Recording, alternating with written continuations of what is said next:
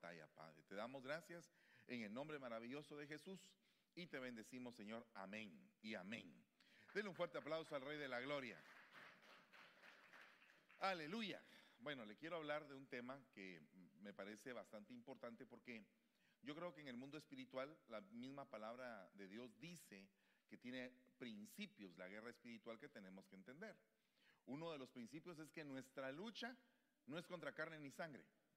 Fíjese ese punto, es un punto básico. Nuestra lucha no es contra carne ni sangre. O sea, no es con alguien que sea de carne y hueso, sino que nuestra lucha es contra principados, potestades, gobernadores y huestes. Solo eso ya es una situación bien delicada, porque regularmente esas potestades, esos principados, esos gobernadores y esas huestes van a utilizar seres humanos para poder hacernos daño. O sea, la lucha espiritual no va a ser contra el ser humano, sino que contra lo que el, ser humano está teniendo. Por lo tanto, tiene que haber una misericordia de parte de nosotros a la persona que en algún momento está pasando por una dificultad.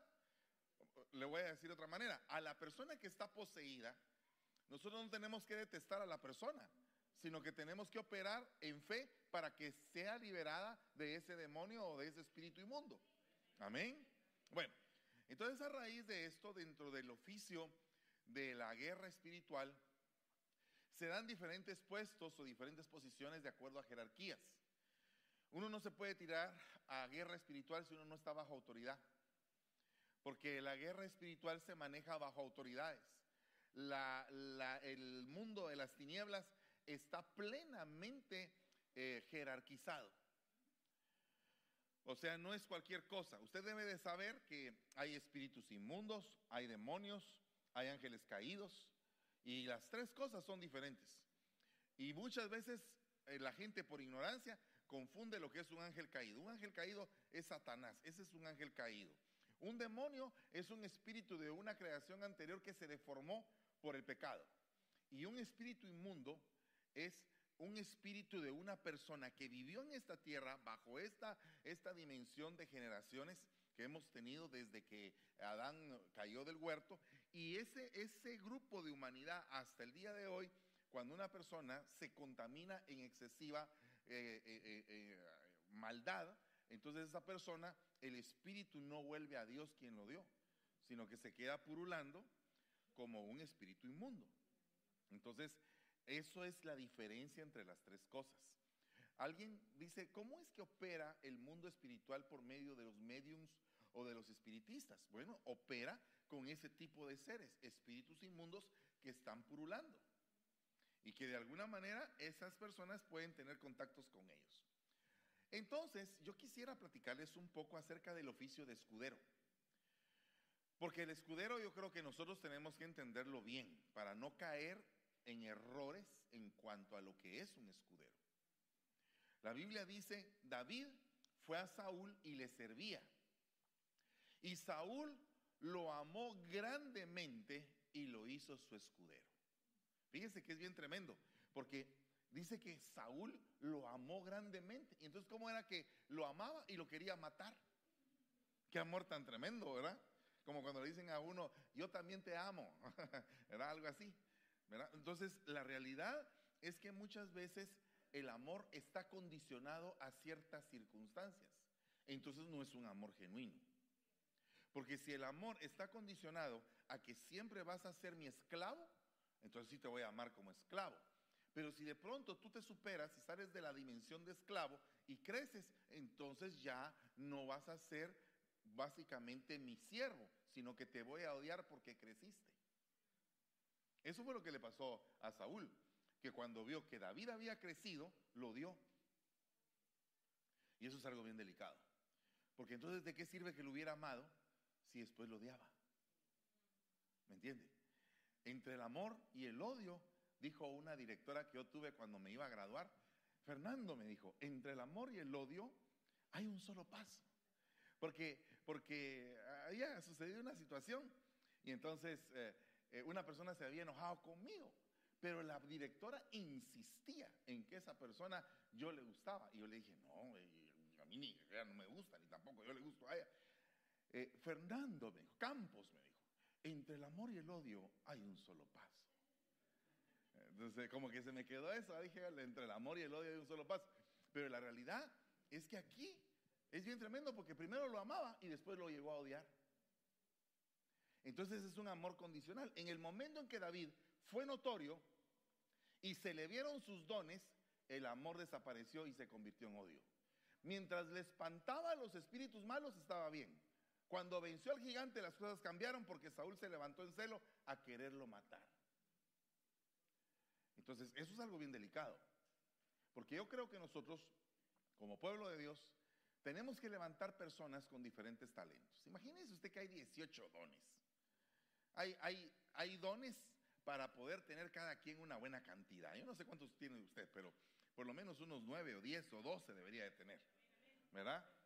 ¿verdad? El don de dirigir, el don de dar, el don de servir, el don de enseñar, el don de profecía, el don de fe, el don de discernimiento de espíritus, el don de interpretación de lenguas, el don de lenguas, el don de ciencia, el don de sabiduría, ¿verdad? El don de administración, el don de ayuda, el don de continencia, ¿verdad? Algunos necesitamos el don de continencia, pero para comer, ¿ah?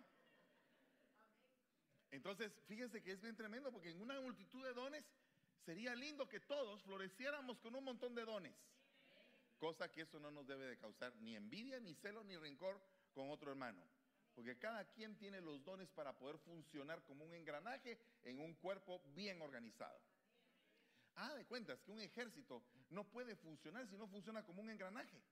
O sea que en un ejército hay estaturas, hay, hay rangos, hay soldado raso, que es el que todo el mundo manda al soldado raso. O sea que haga usted esto, haga aquello, todo lo mandan. Yo no sé cuántos de ustedes han estado en el ejército, pero cuando yo estaba en el primer año de del instituto militar donde estudié, yo era un nuevo bípedo abusivo y aparte chuco. Así, así le decían a uno. Usted es un nuevo chuco y abusivo. Y no tiene derecho a la vida, ni al aire que respira, ni al suelo que pisa. Así es como le, lo enseñan a uno al principio. Entonces, significa que el antiguo o el que tiene mayor rango te dice, mire, mire, no, fíjese que tengo hambre. Vaya a la cafetería y me compra unas paparinas, una Coca-Cola, una hamburguesa y me trae el vuelto y te da cinco centavos. Entonces, sabiendo todos esos abusos, pues yo tenía que, eh, mi refacción la tenía que ahorrar. Porque siempre llegaba un abusivo que quería quitarme lo que yo tenía porque era de mayor rango. Sin embargo, cuando tú eres de menor rango, aprendes a algo, a unirte con los que son igual que tú, de menores rangos. Entonces te unes y eso provoca que a la hora de que vayan a la guerra, el batallón, la compañía, el pelotón estén plenamente en hechos un engranaje. Porque cada, cada eh, digamos, cada batallón tiene tres compañías. Cada compañía tiene tres pelotones. Cada pelotón tiene tres filas que hacen 27 hombres, de nueve hombres cada una. Y, es, y aparte el número 28 es el que, el, el que comanda el pelotón. Y todo eso es un engranaje. Y, y, en el engranaje, cada quien va en su puesto. Todos los que son rasos, soldados rasos, van básicamente en medio. La fila del primero va el sargento, va el cabo, y en la, a la última fila también va un cabo para poder supervisar el, el pelotón. Es un engranaje. Cuando vamos a la guerra, si no tenemos orden, no ganamos. Porque el, lado de las tinieblas está bien organizado. Imagínense usted, principados, potestades, gobernadores y huestes. Entonces se tienen que levantar escuderos. Mire, pues aquí me apareció algo que no me tenía que aparecer. Déjeme ver cómo lo borro.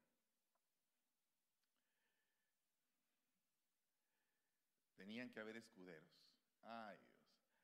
Esto es algo bien tremendo porque los escuderos, primeros de una iglesia, aunque usted no lo crea, es el grupo de alabanza. O sea, tú decides ser escudero, ya estás en alabanza. ¿Por qué?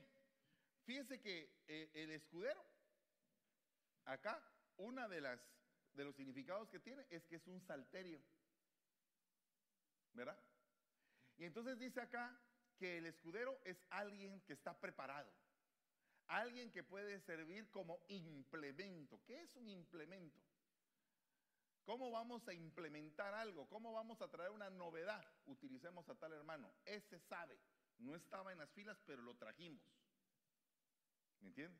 Es un implemento que está ahí en el momento adecuado, cuando se necesite. Cada persona tiene un don. De ahí, aparte de eso, es un utensilio. O sea que si en algún momento alguien dice, hermano, aquí en la iglesia me están utilizando, dése por dichoso. Porque lo están utilizando para hacer la obra de Dios. ¿Verdad? Aparte de eso, dice que es un vestido, o sea que el kelí, el verdadero escudero, sirve como protección, como ropaje, como cobertura de los más débiles, incluyendo de su autoridad.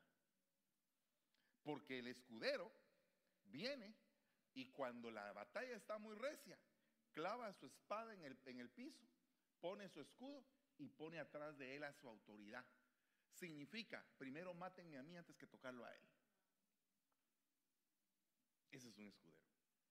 Un escudero es un arma. O sea que lo puedes utilizar a la hora de guerra espiritual. A la hora de guerra espiritual se tienen que levantar los escuderos. También es una alforja. ¿Y qué se lleva en la alforja? Provisiones. O sea que el escudero viene a ser un sustentador. Alguien que está en el momento para poder sustentar a alguien que está sediento, pero que es su autoridad más alta. Y todo eso era David. Porque Saúl lo había hecho su escudero. Y si lo hizo su escudero es porque Saúl conocía las características que David tenía. Los dones que él poseía. Ya le habían dicho quién era. Ya le habían dicho cómo era, qué carácter tenía. Entonces ahora había que utilizar esa persona. También es un instrumento, es un recipiente. O sea que es bien delicado esto, porque si es un recipiente, hay que saber qué es lo que uno le mete a ese recipiente. Porque si tú al escudero le echas amor, lo que va a dar es amor. Si tú al escudero le echas una lanza encima, estás abriendo una puerta para que él más adelante te pueda echar una lanza encima. Al menos que sea fiel. Que a pesar de recibir los lanzazos David solo se esquivaba, se esquivaba, se esquivaba. También significa salterio, o sea que es un instrumento de música. O sea que, como eh, le dicen al profeta, tú eres aquel instrumento de música de palabras hermosas. Les dices a la gente palabras hermosas, pero la gente no quiere hacer caso. Bien tremendo. Era, era como un, un kelí, un vaso, alguien usado. También es un yugo. O sea que puede ser precisamente lo que haga que otras personas se preparen para abrir surco. Y también puede ser un zurrón con cinco piedras adentro para derribar gigantes. Eso es un kelí. Ese es un, ese es un guerrero, es un escudero especializado para ir juntamente con su autoridad a la guerra. Entonces el problema que tenía David es que tenía una autoridad no muy buena. Yo no sé cuántas veces en la vida a ustedes les ha tocado autoridades no muy buenas. Buenos jefes o malos jefes. Jefes que son realmente injustos. Eso es algo bien delicado. Dice, porque como pecado de adivinación es la rebelión y como ídolos e idolatría la obstinación. Por cuanto tú desechaste la palabra de Jehová, Él también te ha desechado para que no seas rey. Eso se lo está diciendo Samuel a Saúl. Y básicamente lo está destituyendo del puesto, pero no le está quitando la corona. Como Saúl sabía que el puesto de rey es un puesto vitalicio, o sea que hasta que se muere, lo que le estaba diciendo es, Saúl, a la hora de tu muerte no va a haber heredero de tu casa que pueda continuar con la corona. Porque el Señor te desechó, te quitó, pero no le quitó la corona, Ahora, esa palabra rebelión se dice, se dice merí, de donde viene la palabra mará, de donde viene la palabra amargura. Entonces, esa, esa rebelión que tenía Saúl era producto de la amargura. ¿En dónde se habría amargado? A saber. ¿Qué era lo que lo había amargado? Saber, no sé, no dice. Pero supongo yo que muchas veces cuando tú estás eh, llevando un cargo dentro de la iglesia, sea cual sea, y no lo haces con gozo, te empiezas a amargar. Porque entonces empiezas a ver el cargo como que es cansancio. Ay, qué cansado. Me tocan cuatro servicios. A mí me, me molesta que me digan que estoy cansado. Mejor lléveme un vaso de agua y diga, toma, si usted me ve que estoy así. Pero no me diga, ¿está cansado, hermano? ¿Está enfermo? Ya no aguanta. No, no me gusta eso. Por favor, hágame la campaña. No me diga. No me diga. Míreme y lléveme una taza de café. Ore por mí, pero no diga, está cansado. Es una afirmación. Y yo le voy a decir, no, estoy cansado. No me gusta. A veces vengo y de veras estoy cansado y digo, un poco. Pero no me gusta reconocer que estoy cansado, porque eh, se abre otra puerta. ¿Estoy cansado de qué? ¿De hacer la obra de Dios? Si eso fue lo que yo pedí. Si ese es mi deleite, es mi vida, es mi respirar, entonces, ¿por qué voy a estar cansado? obreros cansados, obreros negligentes, obreros que, se quedan a, esperar. No, hermano, hay que trabajar. A mí me gusta trabajar. Y, si el trabajo te, te, agota, ese es un buen trabajo. Porque te exprime, porque te, te desafía, te saca lo mejor de ti. ¿Me entiendes? O sea, eh, eh, hermano, no porque yo venga, que me levanté a las 3 de la mañana, me vine en un avión, eh, le voy a dar una prédica así más o menos, como medio que se puede. No, tengo que dar la talla. Usted está esperando comer. Usted tiene que comer. Entonces, el paso a la amargura es muchas veces hacer las cosas sin gozo. Por lo tanto, dígale al hermano que, que tienes a la par, gózate en el Señor porque es el poder y es tu fuerza, es la fortaleza de nuestra vida. Aleluya, hay que estar gozosos, alegres. Mire, yo le puedo asegurar que cuando Argentina metió un gol, usted pegó un grito que aquí nunca ha pegado.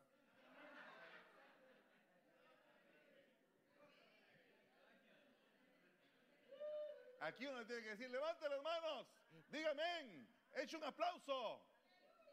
En cambio, en cambio, cuando aquel estaba ahí que driblando y todo, ¡ah! ¿O no? Tremendo, ¿verdad? ¿Sabe por qué? Porque piensa la gente que yo vengo aquí a regañarles, si no le vengo a regañar. Les vengo a decir la situación de lo que estaba viviendo Saúl. Saúl tenía un problema serio de amargura y un problema serio de obstinación. Y la palabra obstinación ahí significa temblor de piernas no es solamente la obstinación que nosotros conocemos como cuando una persona se pone como que en su canal y no quiere que nadie la mueva. Ahora, ese también es un obstinado. Pero en este caso, esa palabra, patzar, significa temblor de piernas. Eso me dice que la obstinación de Saúl estaba basada en una gran inseguridad que él tenía. Porque la inseguridad que él tenía, fíjense que él era bien alto. No había persona más alta que él en Israel. Dice que el más alto de Israel le llegaba al hombro. O sea que era una cosona, hermano. Y David era, una, era Leonel Messi. Era una pulga. ¿Verdad? ahí sí se ríe, fíjense que si yo le hubiera dicho, no, no, pero alto el tipo, poderoso, pero inseguro. ¿Por qué le digo que era inseguro Saúl? Porque cuando Samuel, él llegó a visitar a Samuel, le dijo, hijo, te voy a revelar lo que hay en tu corazón. Y le dijo, tú vas a ser el próximo rey de Israel. Y él dijo, ¿cómo va a ser posible que yo, siendo de la tribu más pequeña, de la familia más pequeña, de, y yo siendo el más pequeño de lo más pequeño de lo más pequeño? O sea, que él se sentía una pulga, aunque era bien enorme. Y su papá era Cis. Y Cis tenía burros y mulas. Y tener burros y mulas en aquel tiempo era como tener camiones ahora. Todos los camioneros, ¿va? Tienen billete. O por lo menos así dicen, ¿verdad? ¿O no? ¿Verdad? Entonces, Entonces él era de una familia influyente, era de una familia importante. Él era de la tribu de Benjamín que eran hábiles con las dos manos. O sea que él mismo tenía muchos dones heredados desde la tribu de donde él venía. Perdone, los benjaminitas fueron una tribu que se enfrentaron a todas las tribus de Israel y todavía les dieron batalla. O sea, no eran, eran, eran encendidos. Dice que, dice que podían partir una sandía, una, un melón, una fruta a cierta distancia con un hondazo. Eran serios para pelear. Sin embargo, él era inseguro. Y tú no puedes meterte a una guerra espiritual si estás inseguro. Mira, hermano, a mí me dan miedo los demonios, hermano. Yo no puedo llegar a mi casa viendo la casa oscura, tengo que encender la luz porque me dan miedo, me dan, siento que me van a jalar los pies, hermano. Ok, no te metas a guerra espiritual, todavía no estás preparado. No te vayas a enlistar en algo que tú no estás preparado. Tienes que ser un Kelí, alguien que está preparado para meterse a la guerra espiritual. Entonces el Señor buscó, en lugar de ese hombre que era grandote, que era notorio, que era el primer rey de Israel, buscó ahora un hombre conforme a su corazón. Fíjese qué tremendo. Pero este hombre, conforme a su corazón, él tenía que colocarlo dentro de las escuadras del palacio para que se levantara. Entonces, ahora hay un punto. ¿Qué fue lo que tuvo que pasar David para poder llegar a ser ese hombre, ese rey? Pues David tuvo varios, varios puestos en su vida. El problema es que muchas veces la gente dice, ¿y este por qué es pastor? ¿Y por qué es esto? ¿Y por qué? Porque tuvo que sufrir, tuvo que llorar, tuvo que aguantar, tuvo que moverse en fe, tuvo que vivir la injusticia, tuvo que vivir el rechazo. Porque todo eso es parte de la guerra espiritual, por si usted no sabía. Si una persona te rechaza sin que tú le hagas nada, eso es parte de la guerra espiritual. Estás teniendo oposición. Si una persona te odia sin causa, eso es guerra espiritual. Si una persona se quiere acercar contigo para quererte contaminar, eso es guerra espiritual. Aunque usted tal vez no lo vea así porque piensa que la guerra espiritual tiene que aparecer un demonio ahí con eh, el demonio escarlata. No, no, no se necesita que aparezca. A veces las actitudes de algunos son influenciadas por espíritus de esa magnitud que distorsionan los dones. Porque, porque, mira hermano, Mineo y Fileto tenían una palabra poderosa, o sea que tenían el don de la enseñanza, pero servía para mutilar el cuerpo. O sea que era una palabra gangrena con un don, porque el don y el llamamiento es irrevocable. O sea que el don tú lo traes. El don de dar, la gente lo trae, pero ¿a quién le vas a dar? Ese es el punto. ¿Cómo vas a dar? ¿Por qué vas a dar? ¿Para comprar corazones? ¿Para sobornar? ¿Para ganar adeptos a tu causa? Entonces, tienes el don, pero lo estás usando mal. El don de presidir. ¿Para qué se usa el don de presidir? ¿Para levantar una revuelta? ¿Para hacer una división? ¿Mm? Entonces hay que saber por qué es que Dios te dio el don para dirigir. Porque así como hubo dirigentes buenos en la Biblia, también hubo dirigentes perversos. Y también está el don de servir. Y ese también se puede distorsionar. Sí. Aquel que sirve a dos señores, a uno engaña y al otro sirve. Entonces está sirviendo mal. El que sirve a Dios y a las riquezas está mal. Yo no estoy diciendo que tú no quieras trabajar para comprarte una casa, un carro. Gloria a Dios. Prospera. Da un paso al frente, pero hazlo sin que pierdas tu vida en el intento. Porque si para tener una casa vas a tener que trabajar cuatro eh, de las 24 horas, 20 y solo dormir cuatro, perdóname, eso no es, eso no es bendición, eso es afán, eso es, eso es amor al dinero, eso no está bien. Eso te va a llevar a un hospital, aunque tengas el don. Ok, ¿quiere que siga? Ok, mire pues, fíjese bien. David lo primero que hizo fue ser pastor. Ser pastor. Pastoreaba las ovejas de su padre. Entonces, eso es como que un mensaje directo para todo aquel que tiene un, un lugar dentro de esta iglesia. Ustedes están pastoreando las ovejas que a mí me entregaron. Entonces, usted está pastoreando las ovejas de su papá. Tiene que aprender, pero tenga cuidado, no echa a perder al rebaño. ¿Verdad? ¿Qué era lo que pasaba cuando David estaba como pastor? ¿A quién enfrentó David cuando estaba como pastor? Al oso y al león. ¿Qué significa eso? Que esa es una etapa de guerra espiritual. El oso tiene la característica de desgarrar a su presa. O sea que todas las cosas que desgarran tu alma, que desgarran tu corazón, vienen de una potestad de oso. Y todo lo que te atemoriza, lo que te paraliza, lo que te da miedo, viene una potestad de león. El león tiene la característica que con el rugido paraliza la presa. Después de eso fue y se convirtió en mensajero, un delegado. Mira, mi hijo, quiero que le lleves unos panes y unos quesos y unas cremas a tus hermanos. Era el quesero, el panadero. Ahí va aquel. Cambió de oficio de pastor y se volvió mensajero. ¿Qué le parece a usted que sea más importante dentro de la iglesia? ¿Ser pastor o ser el mandadero? Todo le enseña a uno, pero ¿qué cree usted que es más importante? Sí, en jerarquía. Pues el pastor. Entonces lo que pasó fue que a él, de tener un rebaño, de tener su empresita ahí de ovejas que le cuidaba a su padre, le dijeron, ahora ya no vas a cuidar ovejas, voy a poner a alguien que las cuide, a otro criado, pero tú te vas a ir de mensajero a tus hermanos. ¿Cuál era el problema que tenía como mensajero? Enfrentarse a sus hermanos.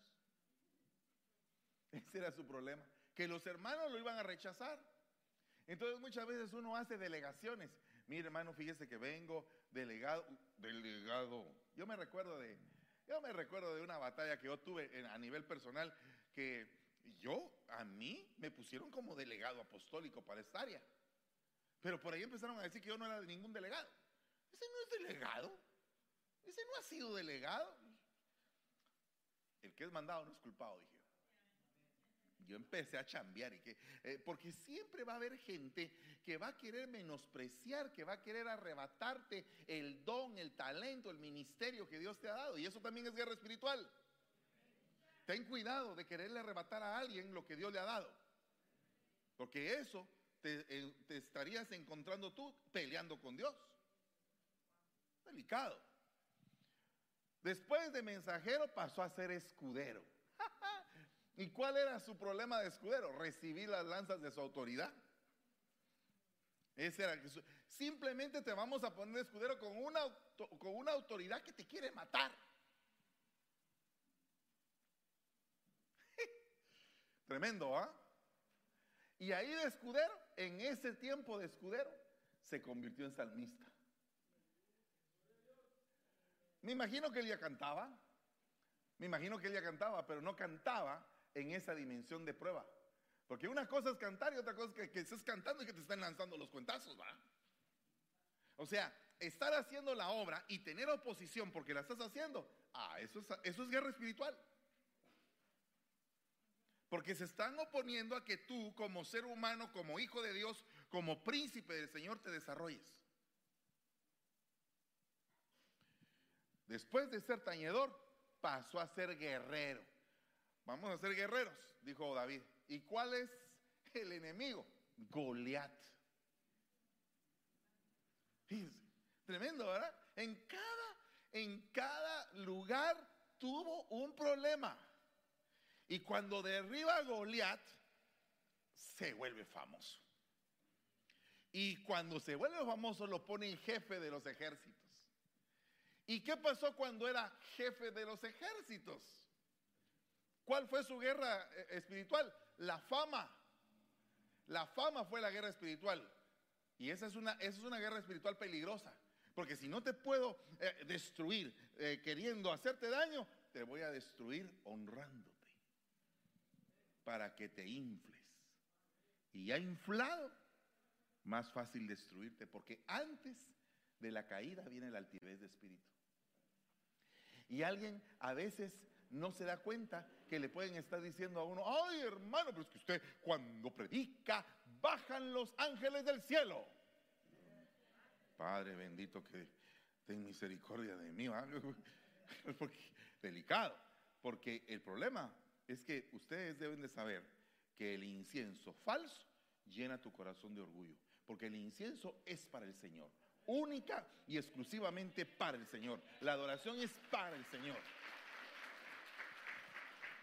Entonces, como jefe de los ejércitos, se enfrentó al gigantismo. Había terminado con el gigantismo de Goliat, ahora se tenía que enfrentar con el gigantismo de él mismo. Saúl mató a mil y David a sus diez mil. Deme una D, deme una A, deme una B, deme una I, deme una D. ¿Qué dice? David, David, David. Delicado.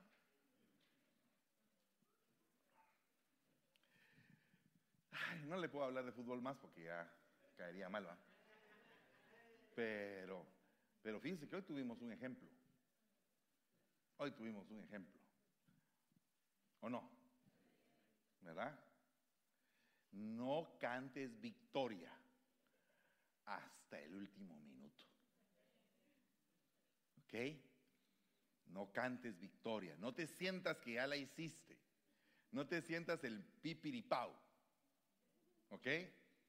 Después de jefe de los ejércitos, huye de su autoridad y se convierte en proscrito. ¿Y con quién se enfrenta cuando está de proscrito? Con Naval. Sabiendo que él tenía hambre, no le da de comer. Sabiendo que él le había ayudado, el otro no lo quiso ayudar cuando era proscrito. Qué tremendo es cuando uno encuentra a una persona proscrita, ¿verdad? Cuando oigo la palabra proscrito me recuerdo de Robin de Locksley, Robin Hood. Estaba proscrito por el alguacil. Entonces, todo el que se juntara con Robin también se lo llevaba el río. Entonces, el proscrito es aquel con el que nadie quiere juntarse. Y de pronto llega a la casa de Naval y le dice, yo te he ayudado. Yo te he ayudado, Naval, mira, he cuidado tus rebaños, te, todos mis valientes que también son proscritos y criminales, pero que se están, se están reformando. Se están reformando, porque a veces la gente cree que no puede haber reforma, ¿verdad? Estos que están conmigo son criminales, pero los de la Mara ya están cambiaditos por el Señor y te hemos ayudado cuando han venido algunos asaltantes a quererte asaltar a tus ovejas, solo de vernos todos los tatuajes de la cara que parecemos lagartijas, salen corriendo. No se atreven. ¿Verdad? Entonces viene Naval y le dice, ¿qué tengo que ver yo con un proscrito? Hay mucha gente que está oyendo ahora de su Señor. No le voy a dar nada. Entonces, Qué tremendo es no tenderle la mano a alguien que está pasando por un gran conflicto. Wow. Exiliado. Eh, una persona que huye. De proscrito, estando en la condición de proscrito, le prueban su fidelidad y pasa a ser fiel. ¿Y cuál es la guerra espiritual? Que tienen las manos a su autoridad para destruirla y no levanta la mano en contra de su autoridad. Y, encima de eso, le regaña a los escuderos de su autoridad. Les dice, yo lo cuidaba mejor que ustedes. Y ahora tengo la ropa de él aquí en la mano. Lo pude haber matado.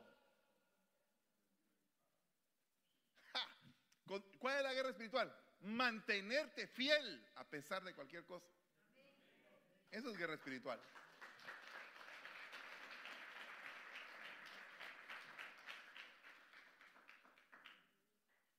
Ahora ya era rey.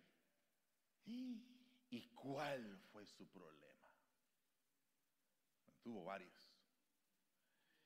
Pero hubo uno donde Satanás mismo, dice la Biblia, que se le acercó a incitarlo que hiciera un censo al pueblo de Israel para ver con cuántos hombres contaba. Viene Joab, su asistente, y dice, rey, pero no necesitas eso si a ti te respalda Dios. Tú no necesitas saber con cuántos hombres cuentas. Y hace el censo. Y cae una gran plaga. Ahora él tiene que enfrentar su error. Porque hasta el número 8 ya él había sido librado. Había salido con 100 puntos en cada área. Pero en esta no se lo poncharon y ya con la corona puesta.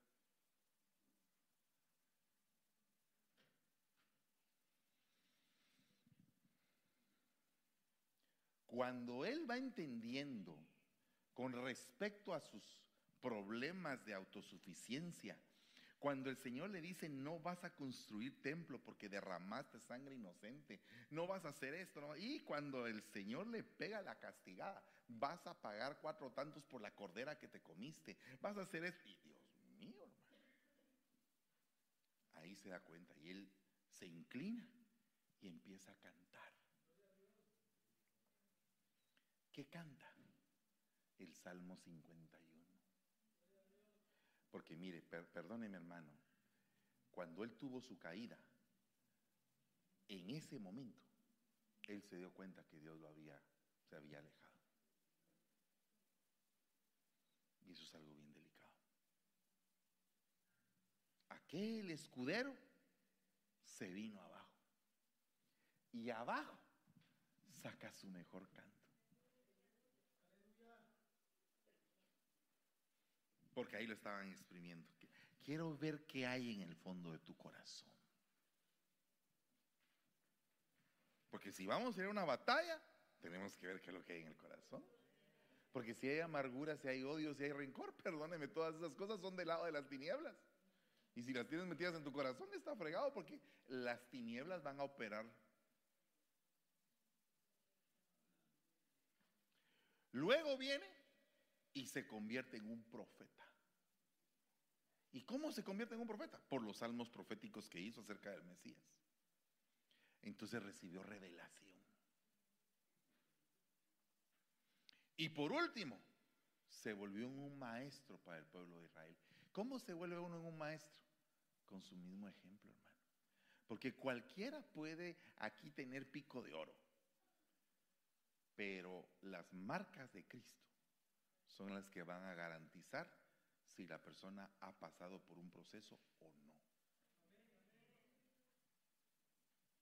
Entonces esto es algo bien delicado, porque me quedan 10 minutos y le tengo que explicar 13 espíritus que se enfrentaron a David.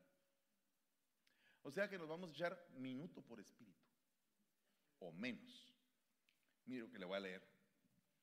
13 espíritus que se opusieron al escudero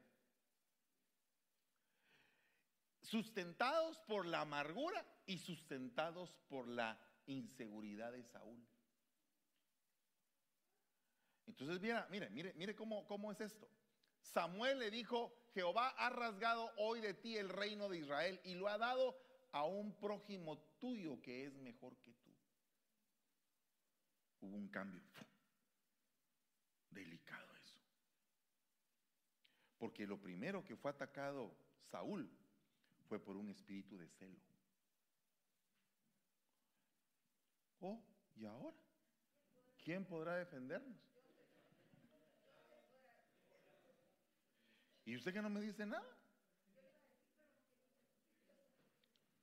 Ahí está ya.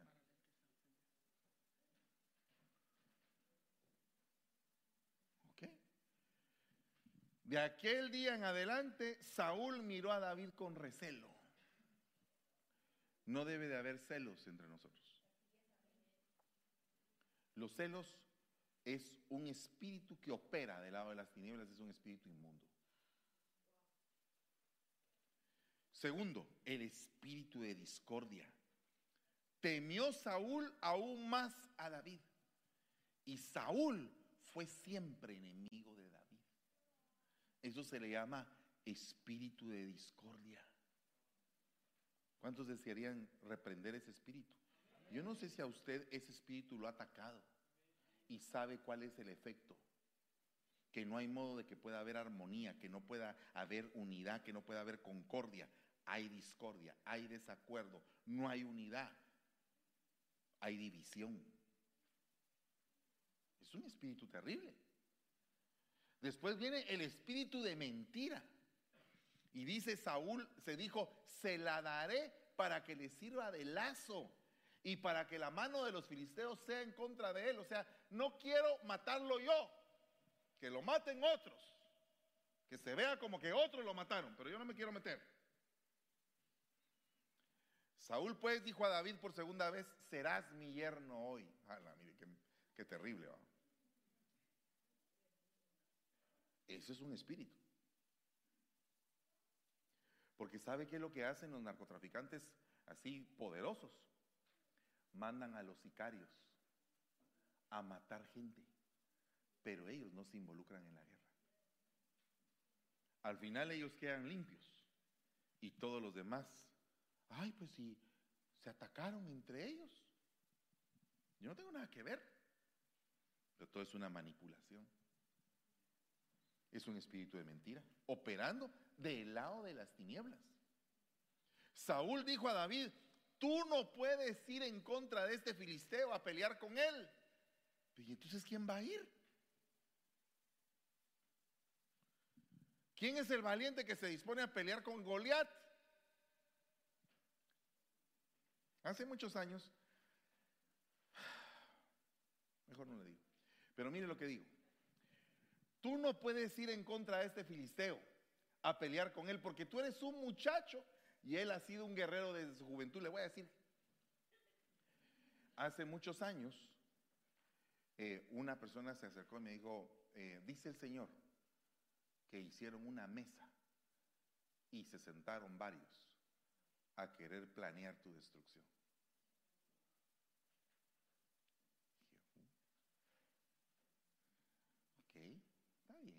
Pueden sentar, pueden hacer lo que, lo que quieran. Mi socorro viene del Señor. Y cuando papá mete la mano, la mete. Entonces hay que tener un principio, el principio de Gamaliel. Si estos son de Dios, déjenlos. Si no son de Dios, no van a partir, no van a crecer. Pero si son de Dios y ustedes están peleando contra el que es de Dios, te vas a encontrar peleando con Dios. Y qué terrible sería eso. Entonces, ¿contra qué se enfrentó este escudero? Contra el espíritu de cobardía de su autoridad, que no le estaba permitiendo a él ir a derribar gigantes. Después, ¿por qué se me quedó callado, hermano? Estábamos tan contentos por Argentina, ¿va? Pues mientras vivas sobre la tierra, el hijo de Isaí, ni tú ni tu reino serán establecidos, le dijo a Jonatán. Mire, Jonatán, la figura de Jonatán es impresionante en la Biblia. Mire, encontrarse un amigo uno como Jonatán se sacó la lotería, hermano un amigo que corre, un amigo que está dispuesto a entregar su primogenitura a cambio de que uno brille. es, un amigazo, Jonatán. Sin embargo, a Jonatán lo estaban atacando para distorsionarle su mente. ¿Sabes una cosa? Tú eres el heredero, a ti te toca todo. No, si a mí el Señor me dijo que no soy yo. A mí el Señor me dijo que, es David. No, pero yo soy tu tata, tú vas a ser el que me... No, vamos a morir juntos. Me imagino que Jonatán ha de haber sabido. O sea, el saber tu puesto, en, este, en el caso de Jonatán, es algo impresionante. Porque el espíritu de la distorsión ataca para quererte confundir y que veas las cosas de otra manera. Luego dice, y Saúl consultó al Señor, pero el Señor no le respondió ni por sueños, ni por Urín, ni por los profetas. Y dice que el Señor trae una maldición sobre los profetas para que caigan en un sueño profundo y que no puedan ver, no puedan profetizar, no puedan dar ninguna guianza. Entonces lo que estaba atacando ahí era un espíritu de sueño profundo, así se llama el espíritu. Y le puedo dar los versículos, son 13 espíritus del lado de las tinieblas, inmundos que atacan. Entonces una de las cosas que nosotros tenemos que tener abiertos son los ojos proféticos, los oídos proféticos, pedirle al Señor misericordia. Que la misericordia del Señor nunca falte en esta casa. Que nunca falte eso. La misericordia del Señor operando en nuestros corazones para nosotros tener misericordia. Para que no digamos te perdono, pero no te perdono. Porque la rebelión es como pecado de adivinación y la desobediencia como pecado de idolatría, de iniquidad y de idolatría. Por cuanto has desechado la palabra del Señor, Él también te ha desechado para que no seas rey. El espíritu de prostitución es aquel que cayendo y cambiando se vuelve un espíritu de idolatría, porque la prostitución espiritual es tener diferentes amores distintos al de Dios. Y no poner a Dios como tu amor exclusivo. Eso es prostitución. Entonces, ese es un espíritu inmundo. Y también están los propios espíritus inmundos. ¿Y qué les gusta a los espíritus inmundos? Ensuciar, ensuciar, degradar. Sucedió que cuando David acabó de decir a Saúl estas palabras, Saúl le dijo, esta es tu voz, David, hijo mío, hijo mío. Saúl alzó su voz y lloró. ¿Qué estaba operando en Saúl? ¿Cómo era posible que podía llorar y también quería matarlo? ¿No le parece que eso era como una, una suciedad, como una inmundicia? Como una mala operación, como algo, algo, eh, un truco, una trampa. Y entonces Jonatán avisó a David diciendo, Saúl mi padre procura matarte. Ahora pues te, te, ruego que estés alerta por la mañana y permanezcas en un lugar secreto y te escondas porque se ha levantado el destructor contra ti. Por lo tanto, pon guardia en la fortaleza, dice la palabra. Refuerza, ármate, porque el destructor se quiere levantar. Y qué triste es que el destructor use dentro de la misma iglesia gente para destruir. Porque nosotros también deberíamos saber a qué nos mandaron a destruir. ¿O no? No es solamente decir, vamos a destruir. ¿Qué vas a destruir? No vaya a ser que te encuentres destruyendo lo que Dios está edificando.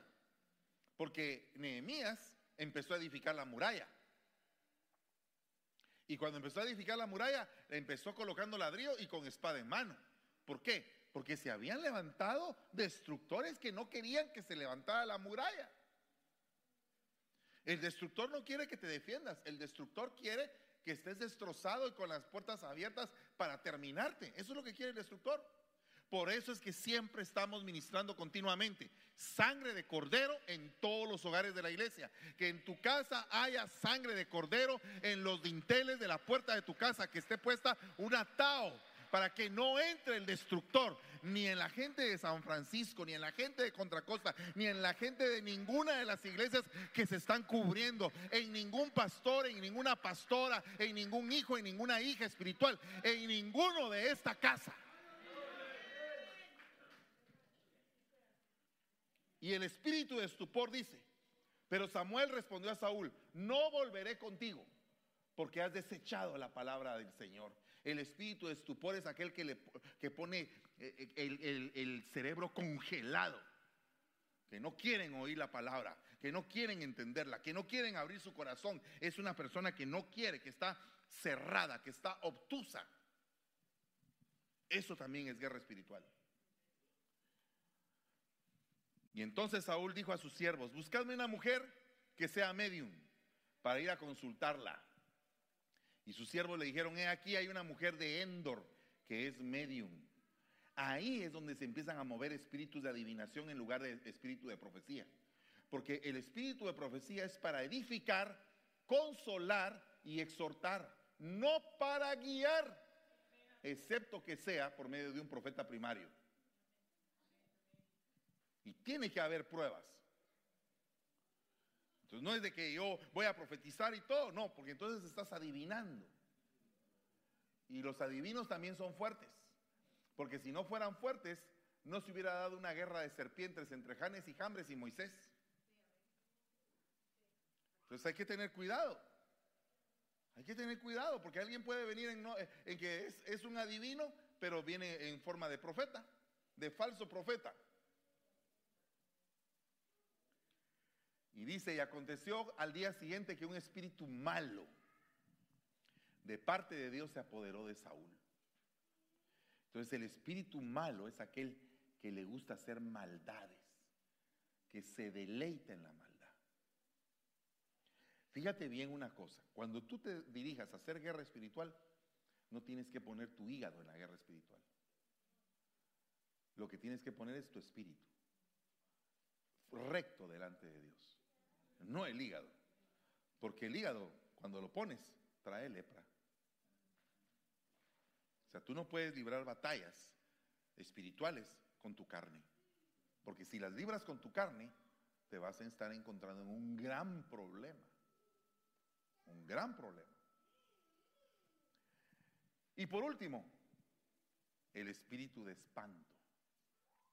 Cuando Saúl vio que él prosperaba mucho, le tuvo terror. Entonces, cuidado.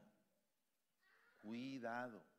La prosperidad, si es de Dios, va a ser una añadidura. O sea, se te va a añadir. Tienes esto, añadidura, añadidura, añadidura, añadidura, y vas prosperando por añadiduras. Y qué bueno es que todos tengamos añadiduras sin excepción. Yo quiero que tú tengas añadiduras. A mí el Señor me ha añadido, hermano. A mí el Señor me ha bendecido de una manera inmerecida totalmente. Y yo quiero que tú seas bendito en esta mañana. Dice la palabra del Señor, os daré un corazón nuevo y pondré un espíritu nuevo dentro de vosotros. Quitaré vuestra carne del corazón de piedra y os daré un corazón de carne. Entonces, estamos en un tiempo de batalla cuidémonos de no ser manipulados o ser arrastrados por cualquier espíritu inmundo. Amén. Póngase de pie en el nombre de Jesús. Si usted está librando alguna batalla, véngase para el frente y diga, Señor, yo estoy librando esta batalla, pero la vamos a la vamos a ganar en el nombre de Jesús.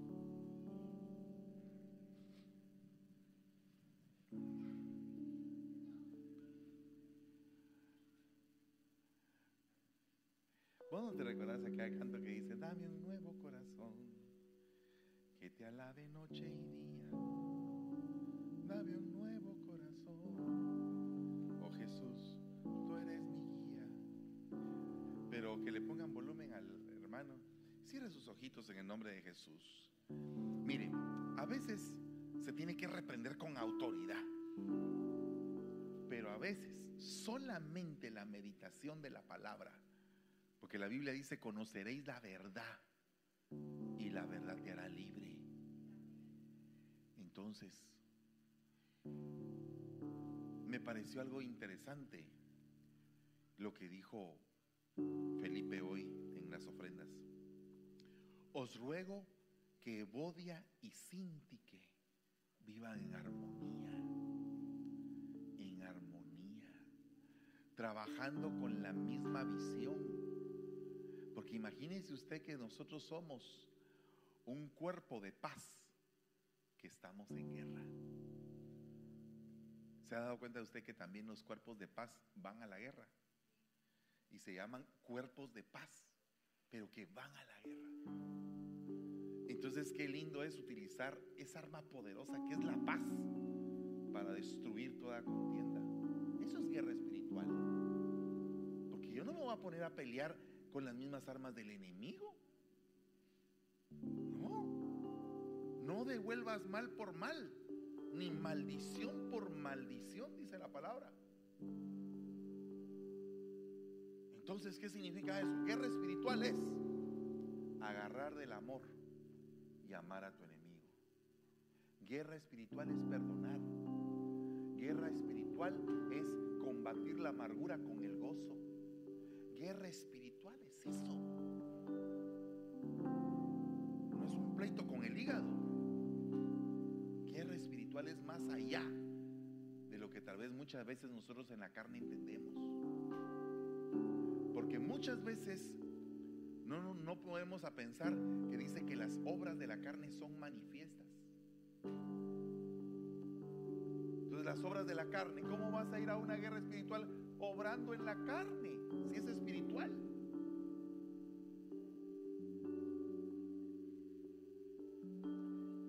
Así que a partir de hoy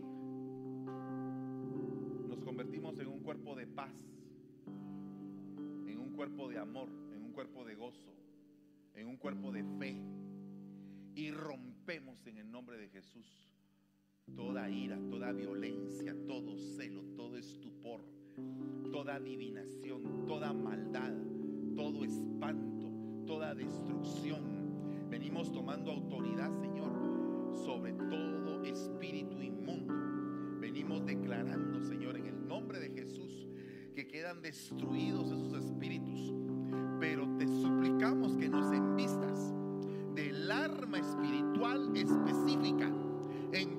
Del espíritu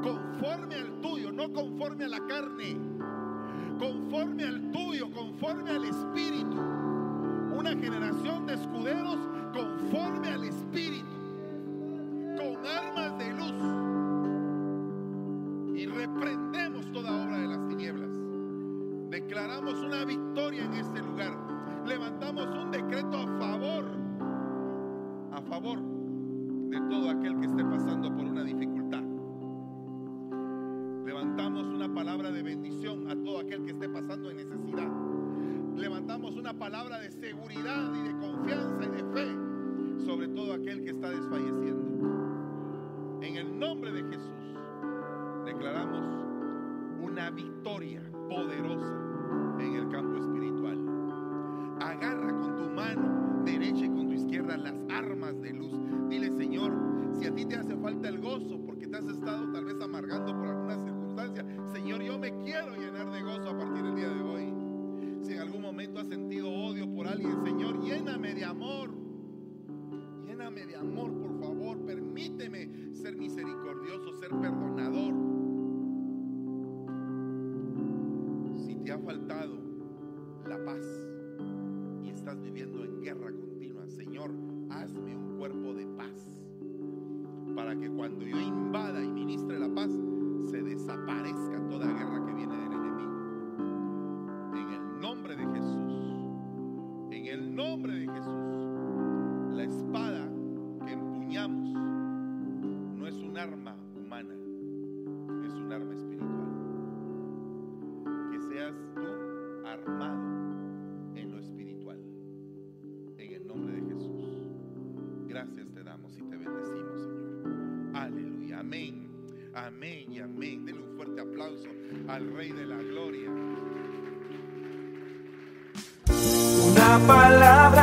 Mi corazón